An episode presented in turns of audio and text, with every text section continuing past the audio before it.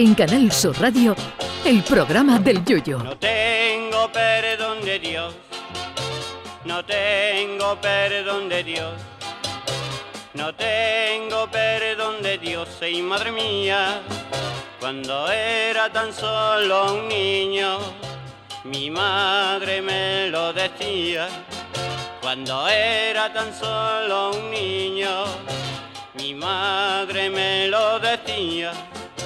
No tengo perdón de Dios, no tengo perdón de Dios, no tengo perdón de Dios. Perdóneme usted, madre mía, tengo yo un barquito velero que me queda en medio del duero. Tengo yo un barquito velero que me deja en medio del duero. Tiene guasa que el Día Mundial de la Radio caiga en martes y 13. A diferencia de Ángel Nieto, que siempre se refería a este número como el 12 más 1, con los títulos que ganó, yo no le tengo especial manía al número 13. Mi chirigota Tampa Joyesca, primer premio fue mi chirigota número 13 y también me casé con mi mariquilla en el 2013. Así que como con el 13 no me ha ido mal, pues con la radio tampoco me voy a quejar, la verdad.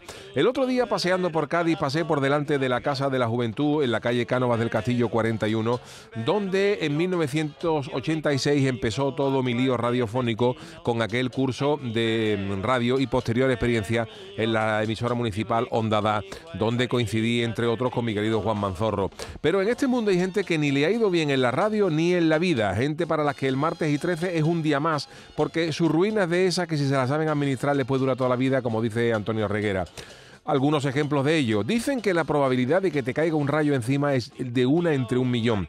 Pues bien, a un señor llamado Roy Sullivan esto no le causa impresión porque le ha caído encima no un rayo, sino siete rayos. Y esto eleva la posibilidad de una entre un millón a una entre 27 septillones. Lo que pasa es que uno no sabe interpretar si esto es mala o buena suerte porque el gacho está vivo, lo que da que pensar. Caso aún peor de mala o buena suerte es el de un japonés que estuvo en Hiroshima y Nagasaki cuando cayeron las dos bombas atómicas. Este señor vivía en Nagasaki durante la Segunda Guerra Mundial, pero se fue a Hiroshima, lugar equivocado, sitio equivocado, momento equivocado, cuando cayó la primera bomba atómica y luego regresó a su hogar en Nagasaki donde dos días después cayó otra bomba atómica, pero sobrevivió.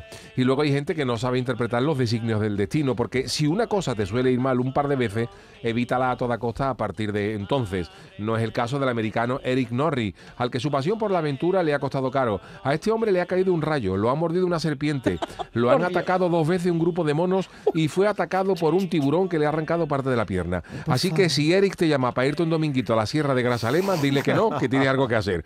Pero no crean que la mala suerte está siempre en sitios remotos e inhóspitos. La sana y presuntamente nada arriesgada costumbre de pegarse un cabezazo en el sofá después de comer viendo el final de la vuelta ciclista también puede tener consecuencias funestas si tienes mala suerte. Como la que tuvo la americana Ann Hodge, que el 30 de noviembre del año 54 se estaba pegando un costalazo en el sofá en Alabama y le cayó del cielo un meteorito que había cruzado la atmósfera terrestre y con el calor se dividió en tres partes un meteorito que cayó a 320 kilómetros por hora.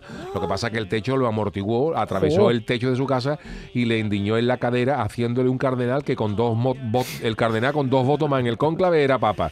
Así que cuando crean que ustedes tienen mala suerte, piensen en estas personas.